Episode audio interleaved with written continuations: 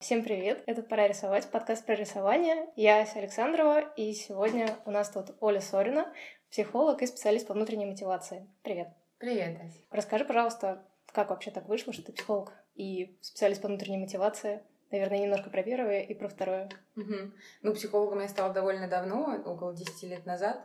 А, но именно внутренней мотивацией я занимаюсь не так давно. То есть в течение года и то я искала эту тему, да, формулировала ее для себя. А, мне всегда было интересно, почему люди делают то или иное, потому что а, всегда цель, мотив, да, он определяет то, насколько человек увлечен это делает, или он делает это через силу и так далее. Поэтому мне всегда казалось, что если найти что-то, что его толкает, да, что-то, что его двигает, Дальше не нужно разбираться, не нужно там тайм-менеджмент делать или что-то еще. Дальше все само пойдет так, как ему будет нужно. И поэтому сейчас мне эта тема действительно очень интересна. И то, чем я занимаюсь, это помогаю людям находить внутреннюю мотивацию к деятельности. То есть, если говорить человеческим языком, то у человека есть какой-то вопрос или проблема в, в работе, ну, ему перестала нравиться работа, или ему кажется, что она ему не подходит, и он не знает, чем заниматься, и мы ищем вместе с ним пути, которые действительно могут его заряжать и давать удовольствие, и деньги, и радость. Слушай, а насколько, просто интересно, это все завязано на научной составляющей, да, потому что, что я помню из универа, там психология воли, мотивация внешняя, внутренняя, положительная, отрицательная и так далее, это было не то чтобы очень интересно. То есть это были всякие длинные опросники, бедные дети опрашивались на тему того, зачем им учиться и все такое. То есть, ну, по крайней мере, у меня впечатления о мотивации с универа остались вот именно про mm-hmm. что-то про это, mm-hmm. да, про что-то не очень про жизнь, скажем так. Mm-hmm. Можешь немножко да, сказать? Да, а, действительно, если говорить про стандартные классические тесты, профориентации и так далее, это полный кошмар, потому что когда 15-летнего парня спрашивают, что для тебя важное в работе, интересно, что он ответит, да, там, классно было бы, чтобы это была очень Нравится девчонкам. Нравится девчонкам, чтобы было куча денег и недалеко от дома, я бы мог еще путешествовать, ну, то есть... И купить это... последний iPhone. И купить последний iPhone это будут супер социально приемлемые вещи, да. Mm. Мы с помощью вопроса, чего ты хочешь в работе, мы не сможем вытащить ничего на самом деле, потому что этот парень вообще не знает, что такое работа на самом деле, поэтому он не может сказать, что он там хочет, он абсолютно не имеет опыта. И, кстати, именно поэтому я работаю со взрослыми людьми. То есть 17-летним парнем я могу поработать, но через 10 лет он ко мне вернется снова. Ну, то есть ему нужно получить вот этот опыт любой. Получается, что внутренняя мотивация это что-то, что в человеке есть не сразу, да? То есть сначала. А, то, что у, очень сложно раскрыть, потому что в 15 лет очень много установок снаружи. Угу. От родителей, от одноклассников, от общества, всех остальных людей, там, учителей, кого, кого родственников, кого угодно. И детей не учат прислушиваться к себе. Им их не учат в течение школы, их не спрашивают, а что ты хочешь сейчас учить, математику или русский? Ему говорят, надо вот это учить, что тройка? Да? Вот контрольная, поэтому вот это контроль, и надо учить. Это да. и надо учить, да. Все. И, соответственно, первый раз он спрашивает, чего ты хочешь в 15 лет? И он называет четко те установки, которые взял снаружи, да. И поэтому через 10 лет мы делаем абсолютно то же самое. Мы начинаем раскапывать то, что на самом деле человек хочет. Слушай, а ты веришь в такое, что человек вот родился с какой-то мотивацией, да, э, мотивацией к чему-то, mm-hmm. и вот это его на совсем? Нет.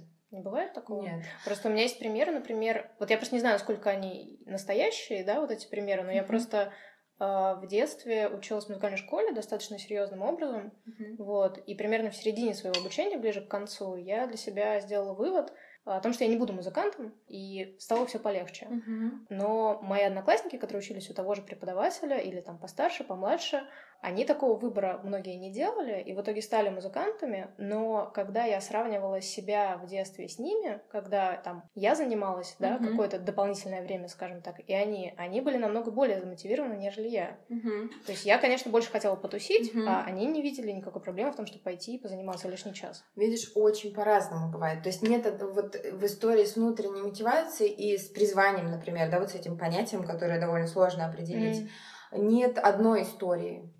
А потому что если у тебя нету, ты никогда не чувствовал э, что-то одно в своей жизни, что тебя тянет и привлекает, это не страшно, это не значит, что ты какой-то странный или не такой, да, потому что люди говорят, вот призвание, это вот когда человек в пять лет понял, что он хочет быть музыкантом, и вот он фигачит всю жизнь. Такое бывает. Это может быть. Э, и это один из абсолютно равнозначных вариантов, да. Если в пять лет не понял, с этим нет ничего страшного. Большинство людей не понимают. Это скорее уникальные какие-то случаи, Ну, когда...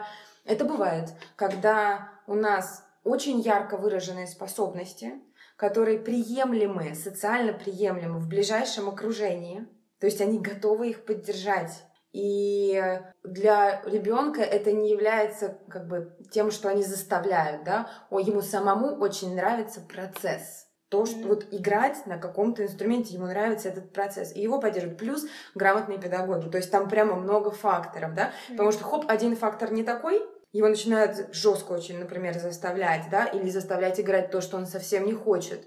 Все, это может к чертям все пойти, он забудет об этой музыке.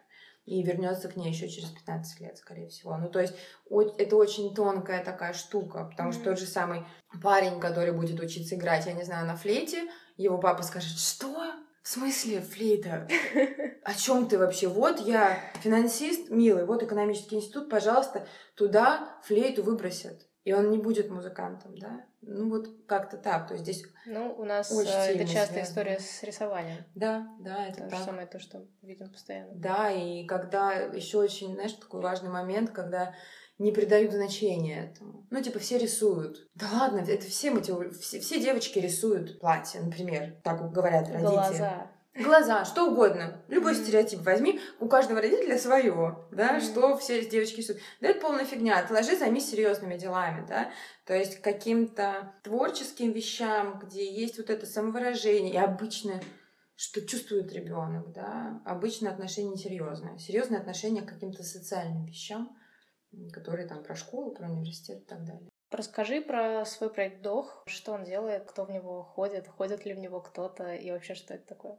Слушай, ну он тоже видоизменялся за последний год. Если говорить про актуальное состояние, то есть онлайн-проект «Вдох» — это группа, целью которой я вижу поддержание веры в людях, в то, что вообще-то можно работать по любви. И э, работа может приносить удовольствие, это нормально, и это более нормально, чем когда ты работаешь, и тебе не нравится твоя работа. Пока я пишу туда одна, ну, сейчас, наверное, мне бы хотелось, чтобы туда подключались какие-то другие авторы, которые разделяют мое мнение. То есть это такая, знаешь, популяризационная штука, потому что сейчас очень жесткий стереотип есть, который поддерживается очень обществом, что нормально работать много, трудно, тяжело и так далее. Ну, типа, это Ну норма, да. все так работают, да. И поэтому у людей даже нет представления о том, что может быть как-то иначе. Ну да, если тебе не тяжело, не трудно, значит, что-то ты не, не, не то делаешь, не доделываешь. Ну, лентяй там, ну, Мгм. по-всякому там может, может это быть, да. А если говорить про оффлайн формат, то, опять же, я единственный пока представитель, да, проекта. Я сейчас веду группы для людей, которые ищут свое дело, ищут направление в деятельности, которое будет их увлекать. Э, Группа называется Dream Team. И вот уже в течение полугода я их веду, почти 100 человек прошло. Ничего себе. Да, для меня самой это какой-то момент стало А удивительно. сколько людей в группе? То есть сколько Пос- групп было? Э, Сейчас было где-то 11 групп, И плюс еще я веду индивидуальные консультации. В группе где-то се- там 5-7 человек, больше всего было 7, Ничего 7 себе. человек. Плюс индивидуальные консультации. Вот получилась какая-то такая сумма. Все это истории про то, что, блин, мне что-то совсем не нравится, что я делаю, я вообще не понимаю, как мне быть, да. А есть какой-то типичный гость группы. Dream Team? Знаешь, есть несколько типов. Ну, то есть есть несколько типов людей. Пожалуй, самое частое это когда человек довольно долго шел не по своему сценарию. То есть, когда ему сказали в 17 лет, куда поступать, после вуза сказали, куда идти работать, и через 5 лет он такой, где я вообще? Что происходит? Зачем я это делаю? Да, и становится да, и бывает раньше, то есть где-то 3-5 лет обычно нужно для того, чтобы человек понял, что что-то совсем не так. И, и, и дальше полная пустота, потому что очень сложно найти свои интересы, когда до этого все было либо от других, либо от родителей, либо то, как надо, вот как-то так. И чаще всего мы возвращаемся к какой-то мечте из детства в таком случае, то есть до вот этого момента, когда сказали жестко, что надо идти Мгм. туда. А, бывают истории про то, когда очень много разных интересов, и не выделить один. И для меня это история про то, чтобы просто дать себе возможность выбрать, да, потому что иногда очень страшно из многого, из большого количества интересов выбрать ну, да, один, потому... успеть. да, потому что, блин, неужели я вот это тогда не буду делать, а как же mm-hmm. так? И в итоге человек остается все равно на месте, то есть он не развивается ни в одном, да, и он говорит, мне это нравится, но почему-то я не зарабатываю ни тем, ни тем, ни тем, ни тем. Суть э, только в фокусе внимания, да, то есть если мы фокусируем внимание на чем-то одном, просто даем себе возможность, все, я три месяца займусь этим, остальное чуть-чуть подождет и так далее, да, вот какое-то такое внутреннее решение, тогда все сильно меняется, ну, легко довольно. Вот, что еще? Еще бывают люди, которые уже определились, но почему-то не идет.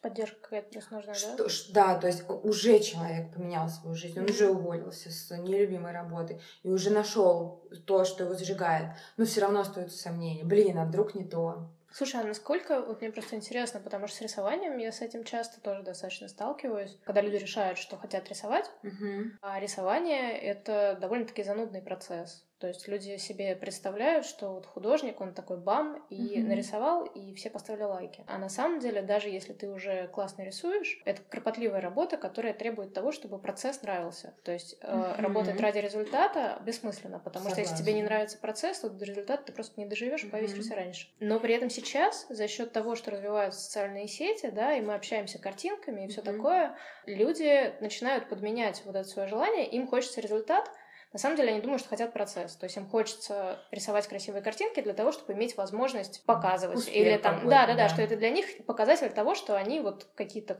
особенно uh-huh. классные, причастны к какому-то определенному uh-huh. кругу или что-то еще.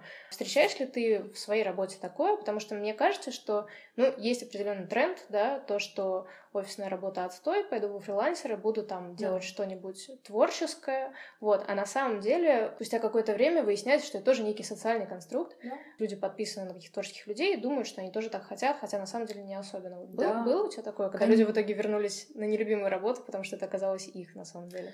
А, ну вот прям такого не было, что люди вернулись на нелюбимую, потому что это оказалось их. Mm-hmm. Но бывает такое, что нам необходимо менять не деятельность, а условия. Uh-huh. То есть деятельность, окей, она нравится, нравится, там, не знаю, вот у меня была клиентка, она занимается интернет-маркетингом довольно давно, и она просто умирала. То есть все, я не могу. у нее очень высокая креативность. Она мне написала список из 20 проектов, которые она готова начать сразу же после того, как уволится. То есть просто она ну, погибала, было очень тяжело. Она увольняется, у нее смысле, она это хотела делать в этой же сфере? Нет, просто... не в этой, вообще а. в другой, вообще в другой. Mm-hmm. 20 разных сфер, то есть она просто очень широко мыслит в этом mm-hmm. смысле. И она увольняется, а у нее начинается отпуск, появляется два или три клиента на фрилансе в интернет-маркетинге, и у нее все шикарно. То есть она получает примерно такой же доход, это занимает в четыре раза меньше времени. Делает то же самое. Она делает то же самое, ее это увлекает, ей нравится механика, ну то есть ей интересен сам mm-hmm. процесс, но ее отпустила вот эта жесткость и, ну, там была еще потоковость, да, такая, ну, то есть много-много-много одних и тех же вещей. Mm-hmm. То есть там более такая гибкая работа стала, да, но в теме той же самой. И она параллельно начала развивать проект в другой совсем сфере, в ее сфере, в сфере ее интересов, там, экологическая косметика. И это про то, что иногда нормально, ну, деятельность подходит, но нужно чуть-чуть поменять либо коллектив, Потому что, да, иногда бывает, что надо точно менять коллектив, а деятельность оставь в покое, потому что это сцепляется, да. Mm-hmm. Ну, внутри кажется, что ну, все я... Да, да ассоциативный ряд. Если говорить про подмену вот процесса и цели, ну, то есть процесс и результат, вот эта mm-hmm. вещь, то внутренняя мотивация, она вообще только про процесс. Нельзя, ну, когда я говорю, «Ну, скажи, что тебе нравится в твоей работе, он говорит, ну как, нравится результат, вот я сделал крутое мероприятие. Я говорю, как тебе было в процессе? Он такой, о, ужасно, просто жесть, вообще кошмар и так далее. Знаю я такие мероприятия. Но мероприятие классное.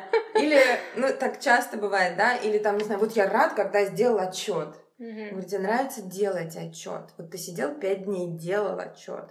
Нет. И та же самая работа, например, бухгалтерская, да, другой человек мне говорит, для меня это загадка каждый раз. Для меня это головоломка. Я смотрю на, на баланс. И для меня это реально... Ну, это адреналин. Да, это адреналин, это головоломка. Смогу или не смогу, сойдется или не сойдется. И вот второй человек, конечно, это его деятельность, а первый нет. И часто очень люди вот используют вот эту э, метафору головоломки. Да, вот что, когда мы говорим про анализ чего-либо, кому-то не нравится анализ, да, для кого-то это такая штука, которую надо доделать, вот не отпускает это, да, она будет думать об этом балансе и так далее долго-долго. И класс, ну, это здорово, и да, это, зна- это значит, что вот эта деятельность как раз ей подходит, да, и опять же, там нужно, может, поменять немножко то, что вокруг нее. Или там снизить интенсивность, потому что да, блин, иногда Получается, что людям того типа, вот первый, про который ты сказала, который им нравится, ну, грубо говоря, галочки ставить, mm-hmm. да, в чек-листе, именно сам факт выполнения какой-либо задачи, по сути, тут даже и не важно, чем заниматься, да, важно, чтобы были вот эти какие-то отметки, что ты mm-hmm. там решил какую-то сложную задачу. Слушай, нет, обычно, конечно, в такой ситуации люди плохо себя чувствуют. Ну, то есть просто ну, есть понятно, очень сильный да. э, такой социальный еще стереотип, что нужно работать на результат. Меня спрашивают, Оля, а вообще при чем тут процесс? Это же работа. Нужно же достичь, нужно же достичь результата. У нас есть планы, есть. То есть это очень жесткая вещь, которая не, не внутри находится. Она находится снаружи. Руководство поставило цель. Нахрена эта цель, извините, да? Откуда она взялась? Зачем каждый месяц новые планы? Почему именно такие? И в какой-то момент человек выгорает, да, вот с, с такой историей, и он понимает, что нет смысла в этих планах. Они никакого отношения к его личной, вообще к жизни, к нему не имеют. Сколько да? не разгребай, они не закончатся. Да, они никогда не закончатся, да. И часто в этот момент человек выпрыгивает из этого колеса и оказывается в полном вакууме. Почему? Потому что он вообще-то привык ориентироваться только на внешнее. Он не знает, как ориентироваться на внутреннее. Привык ориентироваться, что да, работа должна быть статусной, не знаю, обязательно это управленческий вариант. Ну, например, да, там любой стереотип может быть любой в голове. Это зависит от того, чем родители занимались. Честно, да. Ну, что, что у родителей в голове? Часто. Деньги и все. А дальше и что? И абсолютно непонятно, что дальше. А что кроме этого может быть важно для меня, да? как мне это искать. И в этом даже не так сложно найти, что человеку нравится. Сложно сделать так, чтобы он поверил, что это имеет значение. Что имеет смысл этим заниматься. Что имеет, что вообще его интересы, его индивидуальные особенности, они реально имеют значение, и на них можно опираться, и с этим можно иметь дело и зарабатывать в том числе, да, потому что, опять же, стереотип, если что-то про меня, нет, этим нельзя зарабатывать вообще. Можно зарабатывать, все, все знают, кем можно зарабатывать. Вот экономист, mm-hmm. вот финансовый директор, бизнесмен, ну и так далее, и так далее. Вот там можно зарабатывать. А что я там? Ну и что, что я люблю танцевать? Никогда я на этом не заработаю. Но деньги — это тоже подмена понятий. Это привычка ориентироваться только на деньги, да, потому что если человек работает 8 часов или 10 часов в день на нелюбимой работе, я очень хорошо его понимаю, что он хочет много денег за это. Он тратит большую часть своей жизни на какую-то полную фигню. Я бы тоже захотела много денег. И я бы точно мерила свои часы, да, вот этими деньгами. Но и сложно представить, что мне это может настолько нравиться, что мне будут не важны в этот момент деньги, да, что у меня появится удовольствие уже здесь. А часто как люди работают 8 часов, они берут там деньги и тратят их на, на жизнь, которая после этого длится 3 на часа. психотерапевта. Или на психотерапевта, да, да, да, да, да. И вот этот стереотип очень сложно сломать, что вообще-то можно наслаждаться жизнью весь день. Весь день. Не мучиться 10 часов, а потом 2 часа наслаждаться на эти деньги. И он говорит, а как, я перестану зарабатывать, и на что я буду удовольствие? На что я буду наслаждаться? Да, на что. То есть это очень жесткая потеря. Ну, то есть внутренне очень сложно отказаться вот от этого баланса. По факту это баланс, да, очень сложно. Это тоже, ну, одно из препятствий в рисовании это однозначно стереотип, что нет, конечно, этим нельзя зарабатывать. Вот по поводу рисования, я думаю, что и слушать нас будут э, люди такие, и, ну, в принципе, приходят, да, э, часто к нам люди, которые находятся на э, вот как раз вот этом этапе поменять деятельность или не поменять. Mm-hmm. То есть много тех, кто, допустим, работает на работе, типа на какой-то mm-hmm. работе. Mm-hmm. Вот, мы всех просто всегда спрашиваем, чем занимаешься, mm-hmm. и люди зачастую говорят совершенно не заинтересованно такой интонацией, что и нас не, не заинтересует то, чем они занимаются, типа «я менеджер». Mm-hmm. Ну, как бы как-то так. Потом начинаешь чуть-чуть спрашивать, выясняется, что менеджер какой-то в очень интересной, необычной области, нам-то интересно, mm-hmm. вот, а человек как бы считает, что это скукота. Ну, и, соответственно, многие находятся на таком, кто-то в более серьезной степени, кто-то в менее серьезном, на таком переходном этапе, mm-hmm. что а вдруг я смогу взять и творчеством только заниматься, mm-hmm. да, и уйти со скучной работы, работой заниматься вот веселой, скажем mm-hmm. так, работой, да? Есть у тебя вот из твоего э, опыта в Dream Team или, mm-hmm. может быть, какой-то просто другой опыт действительно успешных вот таких вот случаев, mm-hmm. да, когда так произошло? И, ну, просто я думаю, что такой пример поможет да. остальным понять, что это вообще такое. Да, да, у меня есть такой опыт как раз, как раз про рисование. Это происходило ну, это моя знакомая просто, да, и первую группу Dream Team я вообще сделала онлайн и давно довольно, в ноябре, то есть на полгода раньше, чем начала офлайн группы. И там я сама была участником, то есть мне в тот момент тоже была нужна какая-то поддержка, и я сделала такое ну, небольшое сообщество, да, там пять mm-hmm. человек нас было, и мы общались как раз на тему реализации вот этой темы или поиска. Но суть в том, что действительно я наблюдала вот этот переход, когда человек отказывался постепенно от своей основной занятости, которая не нравилась была очень а, тяжело. А что это было просто? Слушай, ну это, это была подработка. Вот в тот конкретный момент это было курьерство. Uh-huh. Ну, в тот конкретный момент. До этого там были, по-моему, разные какие-то, да, другие uh-huh. работы. И параллельно она вела занятия какие-то по рисованию для детей и так далее. Uh-huh. И в какой-то момент это было очень жестко. Она сказала: все, я не пойду больше работать курьером. Uh-huh. И это был довольно серьезный кризис, да, это вообще где я, что я и что мне теперь делать. Но сейчас, спустя уже полгода, я вижу, что да, человек занимается тем, что нравится. Она не работает курьером, она не работает кем-то, что не связано с рисованием. Это абсолютно разные сферы, но это точно все связано с рисованием, да, mm-hmm. то есть разные роли там. Стоит сама или преподает, ну и так далее, да. Mm-hmm. Но, знаешь, это про тот момент, это не для всех нужно, я сейчас объясню почему.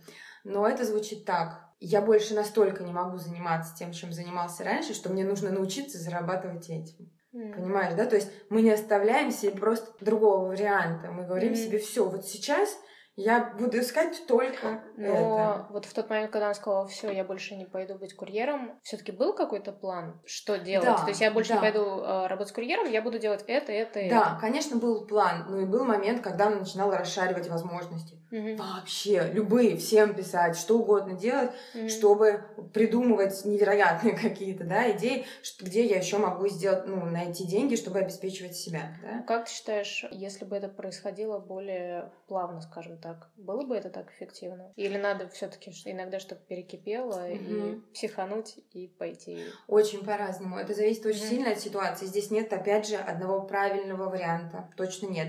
В ее ситуации это был точно верный вариант, потому что Мгм. та работа ее убивала. Она не давала, наоборот, раскрыться вот этому потенциалу, да, который сейчас больше, больше и больше раскрывается, как я вижу. А, но это очень сильно зависит от конкретной жизненной ситуации, потому что, знаешь, там можно размышлять призвание, талант или еще что-то. Мгм. Но если у человека есть трое детей, супруга, которая находится сейчас в декретном отпуске, не знаю, ипотека и так далее, и так далее. Дача строится.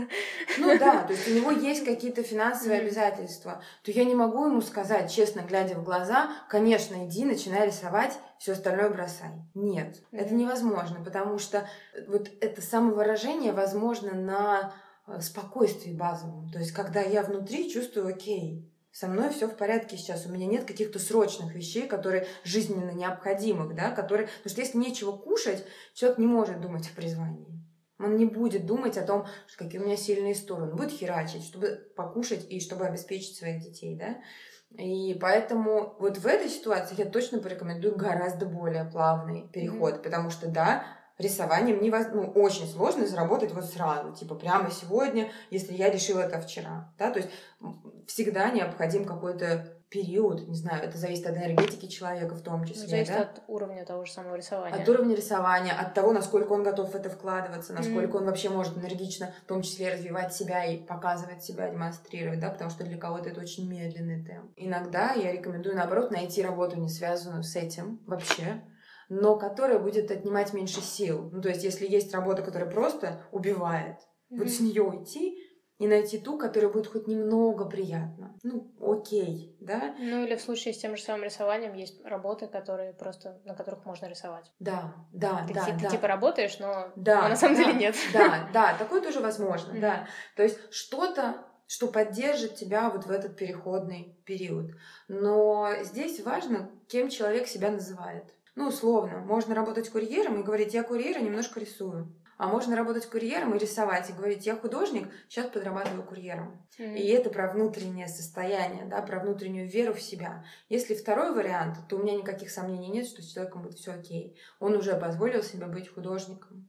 Есть много историй про то, как, не знаю, там, смешная история из книжки про то, как композитор а, знаменитый, он работал всю жизнь сантехником, продолжал работать. То есть он всегда писал музыку, в какой-то момент это, ну, его музыку начали играть в больших залах. Ну, он продолжал работать сантехником, потому что, ну, там, я не знаю, по разным причинам. Но это было частью его жизни, в том числе и это ему нравилось, да. И в какой-то момент он пришел чинить раковину, а, очередную, к нему подходит э, владелец квартиры, говорит, боже, это вы? Что вы здесь делаете? Я уже сантехник. Как это может быть? Он такой, не мешайте мне, пожалуйста, работать.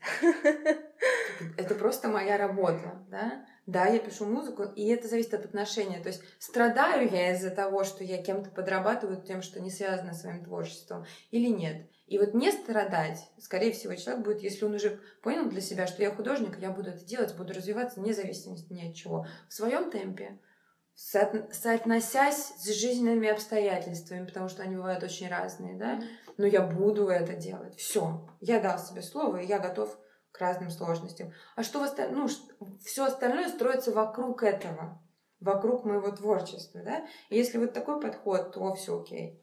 А если есть страдания, что я занимаюсь не тем и этим не могу, ну вот какие-то такие, да, то здесь надо решать. Ну, то есть это нужно находить те преграды, которые мешают вот, позволить себе просто быть, быть им. Расскажи, пожалуйста, про тьюторство. У тебя mm-hmm. есть какой-то тьюторский коллектив. А что это? Кто это? Зачем? Ну, это не так давно начавшийся проект.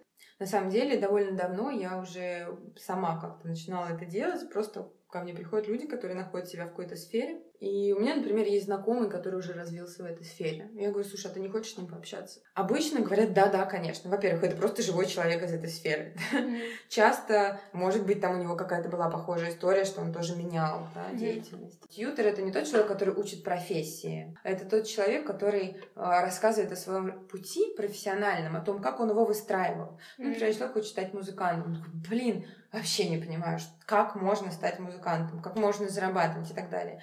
Если у человека есть уже какой-то опыт, и он просто делится своим опытом, говорит, ну смотри, я пробовал вот это, вот это, вот это, вот это. Вот это, мне кажется, наиболее эффективно. Это только его личное мнение, да, то есть здесь нет каких-то правил. Но у новичка, у него вообще появляется примерное представление о том, что вообще это возможно.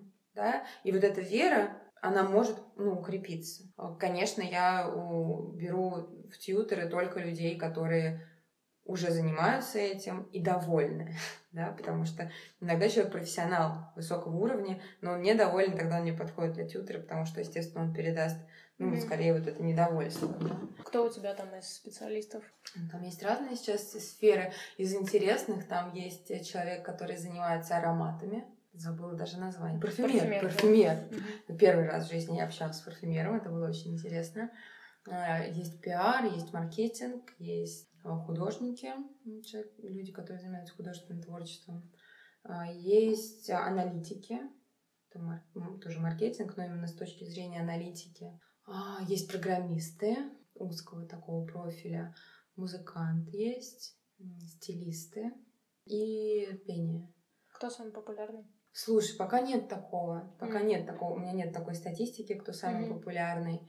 Я могу сказать, что у меня больше всего переквалифицировались в группе в моей вот этой смешной mm. статистики юристы, которые смысле, хотели были юристы, а стали были кем-то. юристы, а стали кем-то другим, да, то есть больше всего людей хотят уйти из юристов. И для меня это только про то, что в какой-то момент профессия юриста была популярной. Ну да, да, да. И многие, типа. И многие, и многие туда пошли, потому что ну юрист и все, вот mm-hmm. весь аргумент, да. А, это... а много психологов? Да, на каждой группе практически есть психологи, причем есть очень разные истории. Есть психологи, которые не хотят работать психологами. Ну, как после высшего образования не поняли, что, типа, боже, мне сложно разговаривать с людьми, я не очень хочу это делать.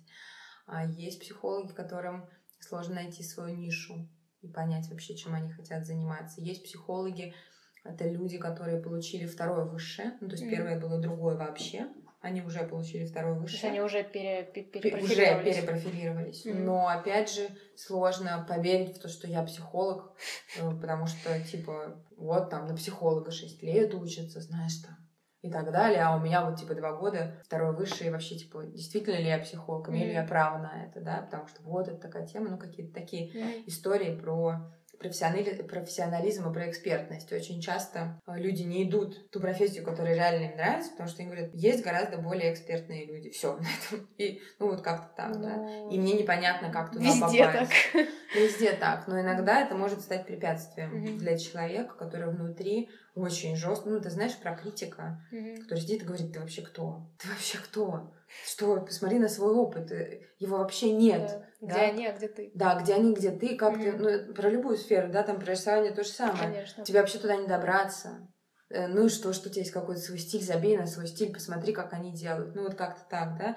Это про стереотипы. Очень много стереотипов про это. Но моя убежденность в том, что человек, опять же, если говорить про взрослых, то на самом деле я думаю, что с подростками такая же фигня, если покопаться. Ну, то есть, если добраться до их внутренней мотивации все-таки, и у них будет Мне возможность... кажется, там социальное давление сильнее. Там очень, будет. да, очень сильное. Ну, короче, история в том, что э, человек с накопленным опытом и с любым образованием, если у него есть какая-то идея, он может ее начать реализовывать прямо сейчас нет никаких преград внутренних. Ну, типа, не знаю, ой, мне кажется, у меня не хватит знаний. Просто иди и узнай. У тебя хватит умений, чтобы добыть эти знания. Да? То есть, как только у меня появляется какая-то мечта, иногда люди говорят, что, Оля, действительно так, это что возможно? Я уверена, что если у человека есть мечта, то он в силах ее осуществить. Вот и все. Любая. Любая идея. Это она могла возникнуть в голове только если ну или, по крайней мере, начать. Нач... Конечно, начать, да, начать. Э, потому что мы же развиваемся в процессе движения к этой мечте. Мы можем придумать что-то гигантское и сказать, боже, я никогда это не сделаю. Но это не нужно прямо завтра делать. Невозможно. К этому есть некоторый путь. В процессе этого пути мы меняемся, развиваемся, находим новых людей, новые знания, становимся больше, шире и так далее, да. И уже приходим, в том числе, к какой-то видоизмененной идее, да. Но весь кайф в процессе. Если мне нравится процесс, то вообще иди, и, скорее всего, там будет что-то большее, чем ты задумал в начале. Ну, всяко будет поинтереснее, чем если это не делать. Да, да. Знаешь как? Ну, окей, да, вы трудоголик, э, да, вы фигачите и очень сильно устаете на работе, но давайте тогда вы просто будете это делать на любимой работе. Ну, типа, да, некоторые наши качества, они останутся с нами Мы этого нет, ну, какая, если разницы нет, почему бы тогда не делать то же самое, но в любимой работе, да, и просто получать еще удовольствие. Насколько вот какие-то вещи, которые ты встречаешь в работе, они свойственны именно для России? Ну, то есть, есть ли какая-то возможность для сравнения, да, допустим, с той же самой Европой, потому что с тем же рисованием, например, это, ну, прям очень показательно, потому что видно, насколько на нас действуют стереотипы очень сильно. Э, стереотипы, которые берутся даже не всегда понятно откуда, а, какие-то ограничения, которые, там, допустим, к нам не имеют никакого отношения, но где-то там они есть. Ну, просто в рисовании, например, очень много ограничений, которые приходят из академической среды, mm-hmm. да, там, типа, в академическом рисунке нельзя то-то, то-то, то-то. И люди, которые никогда в жизни не рисовали, они где-то это услышали mm-hmm. и приходят, например, к нам на занятия, да, где, ну, видно, что это не академический рисунок, и, ну, вряд ли mm-hmm. здесь то же самое. И они себя ограничивают вот этими ограничениями. Mm-hmm. У меня просто был опыт, когда мы пригласили, и он к нам приехал, прекрасный шведский иллюстратор Матиас mm-hmm. Адольфсон, он вел у нас мастер-класс. Я до этого была у него на мастер-классе в Москве и поняла, насколько это не как у нас. В принципе, его отношение к тому, что люди рисуют люди, они сначала как будто бы не совсем верят, что вот им говорят положительные качества, допустим, в каких-то штуках, про которые они даже подумать не могли mm-hmm. или что-то еще. Вот, а постепенно они начинают в это уже верить и абсолютно меняются и по отношению к собственному творчеству, mm-hmm. и вообще что-то в них меняется, и это очень круто. И мне кажется, им работает именно на контрасте. То к того, к чему они привыкли, тому, что они получают здесь. И был наоборот у меня опыт, когда, например, э, к нам приходили иностранцы на мастер-класс. У нас э, были мастер-классы для иностранцев, когда мы с ними разрисовывали матрешек всякими нестандартными способами. Угу. Насколько они не стеснялись того, что у них получается криво или как-то еще, для нас, как для преподавателей, было жутко непривычно. Потому что мы привыкли к тому, что люди, особенно люди взрослые, да, а у нас, например, была группа, сильно даже, я бы сказала, пожилая mm-hmm. одна, они совершенно не парились, они сидели, рисовали, и для нас это было так прекрасно, потому что половина энергии, которую мы тратим на занятиях, она уходит uh-huh. на то, чтобы убедить людей, что это не конец света. Uh-huh. Вот, в общем, что скажешь? Uh-huh. Слушай, э, ну, стереотипы, они идут не откуда-то, а из предыдущего поколения. И предыдущее поколение у нас находилось в ситуации нужды, когда для того, чтобы выжить, просто выжить, жить хоть как-то, нужно было херачить извините выражение, да, очень много работать. Любые действия не полезные, не имеющие отношения к выживанию, они отсекались. Ну, моя мама говорит, ну да, мне нравится делать всякие штуки руками, но, конечно, я этим не занимаюсь. Само собой разумеется. Само собой разумеется, я этим не буду заниматься, потому что это вообще не имеет отношения к выживаемости. И это осталось, ну это тянется еще оттуда. И, естественно, нас не поощряют, когда мы занимаемся чем-то, что не имеет отношения к выживанию. Хотя история с выживанием уже, слава богу, немного подутихла, да, то есть, может, ну, как бы полегче стало. Можно какие-то варианты искать, быть в этом смысле более свободными. Но в голове история осталась. Мне надо выжить, и поэтому я делаю только полезные вещи. И просто не, ну, нельзя делать их, нельзя делать другие, потому что в этот момент я не делаю ничего полезного. И это очень жестко. И еще один момент, вот если говорить про международную штуку, то то, что точно есть, у нас культивируется страх ошибки. У нас важно быть сразу идеальным. То есть, если ты начинаешь что-то делать, ты должен быть the best. Все. К тебе не должно быть вообще никаких вопросов. История про красные ручки, да, когда подчеркивают неправильно, выделяют. Нужно быть идеальным, чтобы тебя приняли. Такой есть внутренний посыл. В Америке есть, э, я сейчас забыла точное название,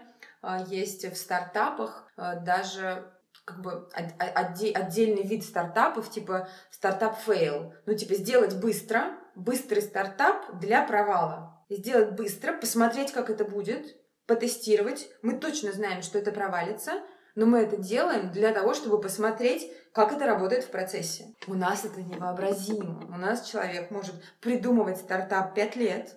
За это время он уже потеряет свою актуальность и так его не сделать, например, да? Mm. Или сделать, но это будет вообще уже не про то. То есть мы готовимся очень долго, да, к тому, чтобы что-то вообще начать, потому что мы боимся совершить ошибку. Ошибка — это все, что не идеал. И вот эта вообще установка на то, что должно быть как-то идеально. Это что, национальный перфекционизм? Для меня это про культуру. То есть в Америке действительно, я не знаю, откуда это берет, но это есть. Факт в этом есть. У нас не делают, ну, даже если сравнивать там вот эти бизнес-инкубаторы, да, у нас редко делают быстрый проект. У нас обычно какие-то, ну вот, надо серьезно подготовиться. Не знаю, человек говорит, ну мне, чтобы запустить свой проект, ну сначала надо какую-то теорию какую-то сформулировать. Я говорю, серьезно?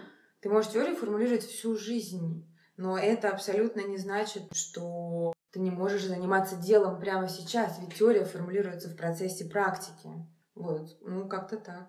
Когда вообще я тебе предлагала писать подкаст, просила, что для тебя актуально, ты сказала, что про самовыражение. Угу. А, можешь раскрыть, что ты имеешь в виду угу. и ну, чем ты занимаешься да. именно в этом направлении? Ну, мы уже затрагивали немножко эту тему, просто она для меня связана с абсолютно любой сферой. Да, это страх предъявить себя настоящего миру, э, показать, что у меня есть вот эти особенности, и они имеют ценность. Это история про то, что я вообще считаю себя ценным. Э, я верю в то, что то, что ценно для меня, может быть ценным для других. Ну вот иду на такой риск да, потому что нам говорят ценны вот эти, вот эти, вот эти качества. Коммуникативность, скорость, что Многозадачность. Еще? Многозадачность и всякая другая фигня. Вот это класс. Если не это, извини, друг. Но эти пять качеств, во-первых, они взяты с потолка. Во-вторых, они на самом деле не самые классные.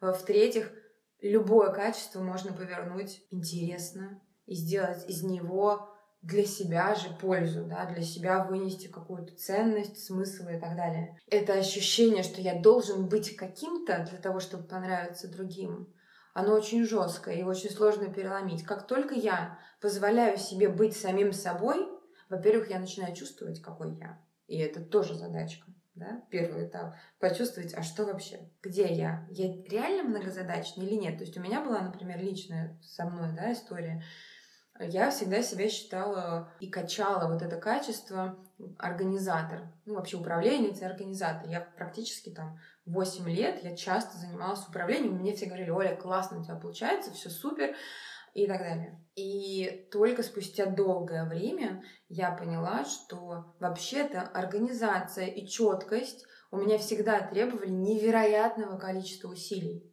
То есть я всегда была в очень высоком напряжении. Очень прямо. И, в тот, и когда я ушла с работы, где мне надо было кем-то управлять, вдруг я заметила, что я начала путать даты, время. Я расслабилась. И это мое качество, понимаешь? И я...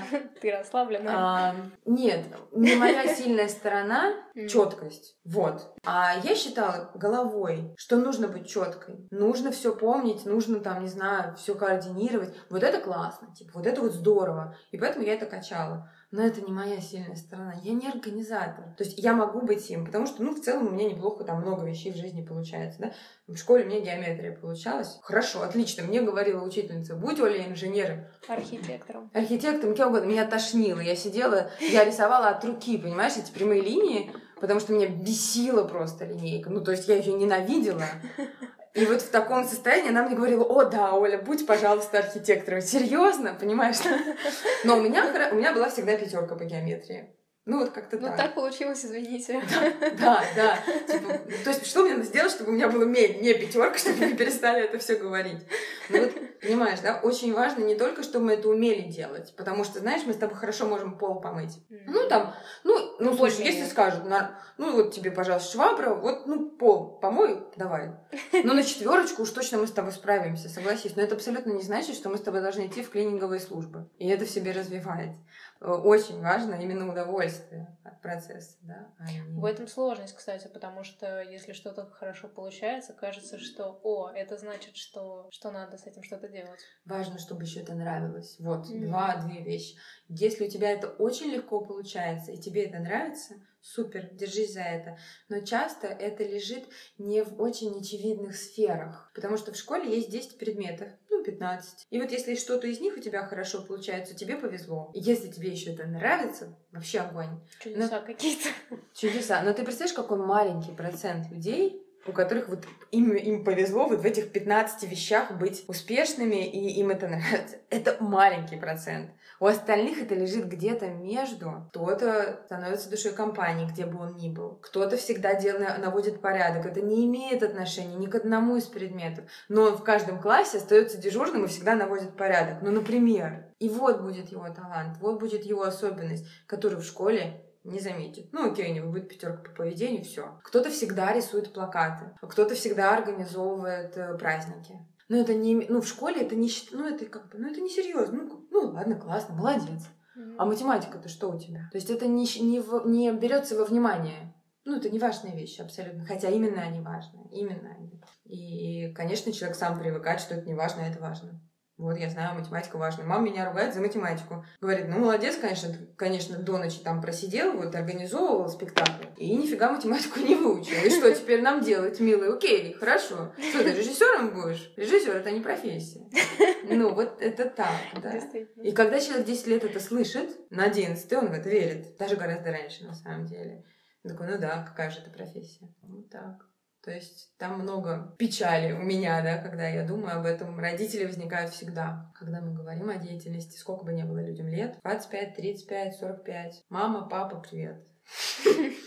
Там и установки связаны с деньгами, и установки связанные с э, деятельностью самой. То есть, конечно, они делают это и передают нам это, потому что они хотят нас обезопасить, сделать наш путь максимально безопасным. Но иногда он становится совсем не нашим. Он очень безопасный, ну вообще не, ну, вообще не наш. Да. Ну иногда и не очень безопасный, потому что, может быть, он был бы безопасным для их поколения, угу. а теперь уже все по-другому. Ну да, то есть там очень-очень много нюансов, но это, знаешь, та штука, которую я, например, в себе, как мама, я не знаю, как я себя поведу, да. То есть то, что сейчас... Сюрприз будет. Сюрприз. Пока я пытаюсь донести до ребенка, он уже начал разговаривать со мной о том, что он хочет стать продавцом машин, чтобы зарабатывать много денег. Но и я, я ему отвечаю, что, слушай, ну вообще-то надо стать хорошим продавцом машин, ну, чтобы ты любил это дело. Потому что плохой продавец машин не зарабатывает много денег вне зависимости от того, сколько бы стоили, не стоили машины, да. И вот это пока то, что я говорила. И в целом, наверное, я готова, чтобы... Ну, это очень сложный вопрос, но учитывая мою специфику деятельности, я поддержу любой из его вариантов. И опять же, это может быть и высшее образование, и не высшее. Да? То есть среднеспециальное для меня сейчас раньше было совсем иначе. Когда я поступала сама, для меня это не было вариантом вообще. Э, но я знаю людей, которым точно бы супер подошло среднеспециальное, а никакое не высшее. Они бы не потеряли столько времени и стали бы гораздо более успешными в чем-то своем, если бы не стереотипы. Mm. Вот и все. Ну, другой вопрос, что там, что происходит в этом среднеспециальном, ну, то есть ну, обычно тоже, там, да. да странные есть, вещи происходят. Про, про, качество, про качество того, что там дают, но само видение, то есть, что это реально может быть более полезно, чем высшее образование, на котором, э, ну, у меня там была тоже клиентка, она говорит, ну, подросток, я не хочу высшее образование ну, ты вообще хочешь продолжать учиться? Он говорит, да нет, мне бесит учиться. Мне вообще это не нравится, мне трудно это дается. Но надо. И все. Хотя ей не надо на самом деле. И, скорее всего, это будут очень тяжелые пять лет. И они ни к чему не приведут. Скорее всего, приведут только к потере уверенности в себе, что типа, кто я вообще здесь? То есть она будет, скорее всего, не очень успешна, да? Ну, потому что ей это трудно. Ну, ну в разных сферах учебы же по-разному Ну, ну, ну да, ну просто, знаешь, у человека нет страсти к образованию, ну не хочется ему сейчас это знать, ну, ну нет потребности. Родители очень боятся давать возможность ребенку принимать самому решение, потому что кажется, что только мое родительское решение, оно верное, и я точно знаю, как ему будет хорошо. Ну, то есть это очень сложная тема, и поэтому мне ну, я редко вообще туда иду, к подросткам, потому что там появляются большие родители, которые обычно больше, чем сам подросток, ну, и их мнение. Я думаю, что нам нужно потихонечку заканчивать. Угу. Давай, может быть, как такое, ну, отчасти резюме, да, угу. того, о чем мы говорили, отчасти такое напутствие. Представь, что вот нас слушает какой-то человек, который думает о том, чтобы начать рисовать, но что-то этого не делает. А скажи ему что-нибудь. Можно почувствовать только, на, только делая. Пока мы сидим и размышляем, то никогда не возникнет этого огня. Мне это нравится. Важно пробовать, и я не специалист в этом, но важно пробовать разные техники, искать свое. Потому что я думаю, что ты сама мне скажешь, что есть не знаю, графику это одно рисовать, там акварели вообще другое, одни маш... ну, широкий масштаб это одно, да, маленькие картинки это что-то другое. То есть пробовать вообще все разное, если ты еще не там не был, да, не концентрироваться на чем-то одном сразу, типа из головы взять все, я буду рисовать акварелью, да, и фигачить три года. Нет, вначале я бы предложила наоборот максимально расширить свой диапазон и попробовать все что угодно, где-то точно зацепит. Mm. И вот там, где зацепит, уже развиваться, да, но не пробуя. А, как, любом... а как понять, что зацепило? Ощущ... Просто смотри, смотри, в рисовании угу. просто еще какая тема. Например, подхожу я тут как пример или нет, просто я этим занимаюсь да. уже довольно много лет. Но я, в принципе, график, краски для меня это что-то такое очень интересное, угу. но не то, чем я бы стала заниматься. И я понимаю, что отчасти это потому, что я недостаточно хорошо, возможно, это умею, угу. и, мне, и мне не нравится сразу результат. То есть, допустим, масляная живопись чисто по процессу это офигительно. Угу. Но потом когда я смотрю на то, что получилось, я понимаю, что это ну вообще очень далеко от того, чтобы мне хотелось mm-hmm. видеть. Вот как вот с этим быть? Особенно в начале mm-hmm. я бы рекомендовала обращать внимание именно на процесс. Вот мне нравятся мазки широкие, или мне нравится выводить тонкие-тонкие линии графики. Да? Mm-hmm. Мне нравится играть с цвет, это может меняться. Ведь я могу начать с графики, и меня это может увлечь я постепенно начну раскрывать для себя новые техники, перейду вообще в батик, там, ну, угу. в этом есть, ну, люди переживают сильно, блин, как же я могу что-то одно выбрать, это что значит, что я всю жизнь буду графикой заниматься? Да, конечно, нет. Когда человек позволяет вот самовыражаться себе, у него начинают возникать еще и еще и еще возможности внутри. Я чувствую, блин, если я этим смог начать заниматься, я могу попробовать и это, и это, и мне, ну, никто не скажет, что, блин, там, что ты, ну, типа, не довел дело до конца, да, вот эта история тоже mm. возникает. Поэтому только процесс, обращать внимание именно на него. И вначале я бы не рекомендовала вообще, ну, просто рисовать в стол максимально, да, то есть набивать руку и не смотреть на результат. Не пытаться сделать так, чтобы его, ну, там, он стал сразу признанным. Там, я не знаю, mm. вот я вчера начала рисовать, сразу выложила в контакт, никто не лайкнул. Все, я не буду, да, больше рисовать. Так Нет, оно и бывает. Так оно и бывает.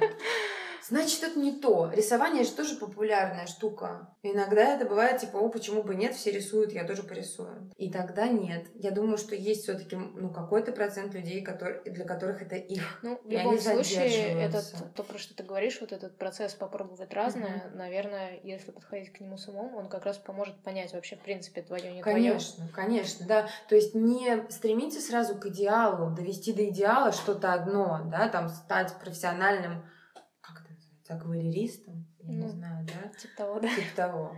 А, или графиком. А позволить себе поиграть с этим, почувствовать это, как мне вообще в этом, попробовать каждый день рисовать, а как мне вообще, мне, моя жизнь становится лучше, если я рисую каждый день, или она становится тяжелее. Я, ну, вот как- как-то так, да? То есть, если там мне становится интересно, я начинаю замечать какие-то сюжеты, мне реально самому хочется больше рисовать, ну, наверное, тогда то. А если я начинаю себя заставлять, скрипеть зубами, э, пытаться почитать вместо того, чтобы порисовать, ну, оставь. Ну, то есть там, видишь, там тоже есть нюансы. Могут быть такие страхи или такой критик, который очень сильно будет блокировать, да. Но если мне просто не очень нравится процесс, то не надо себя добивать этим. Ну, оставь и все, попробуй что-то другое. Спасибо большое. Спасибо тебе, было интересно. Да, мне тоже понравилось. Я надеюсь, что тем, кто нас будет слушать, тоже понравится. Это был самый-самый первый выпуск подкаста «Пора рисовать». Это была Оля Сорина, психолог. Если вы хотите получать уведомления о новых выпусках подкаста, где-то тут есть ссылка, там вы можете оставить свой email адрес А все ссылки на Олю мы приложим тоже где-то здесь. Всем пока. Всем пока.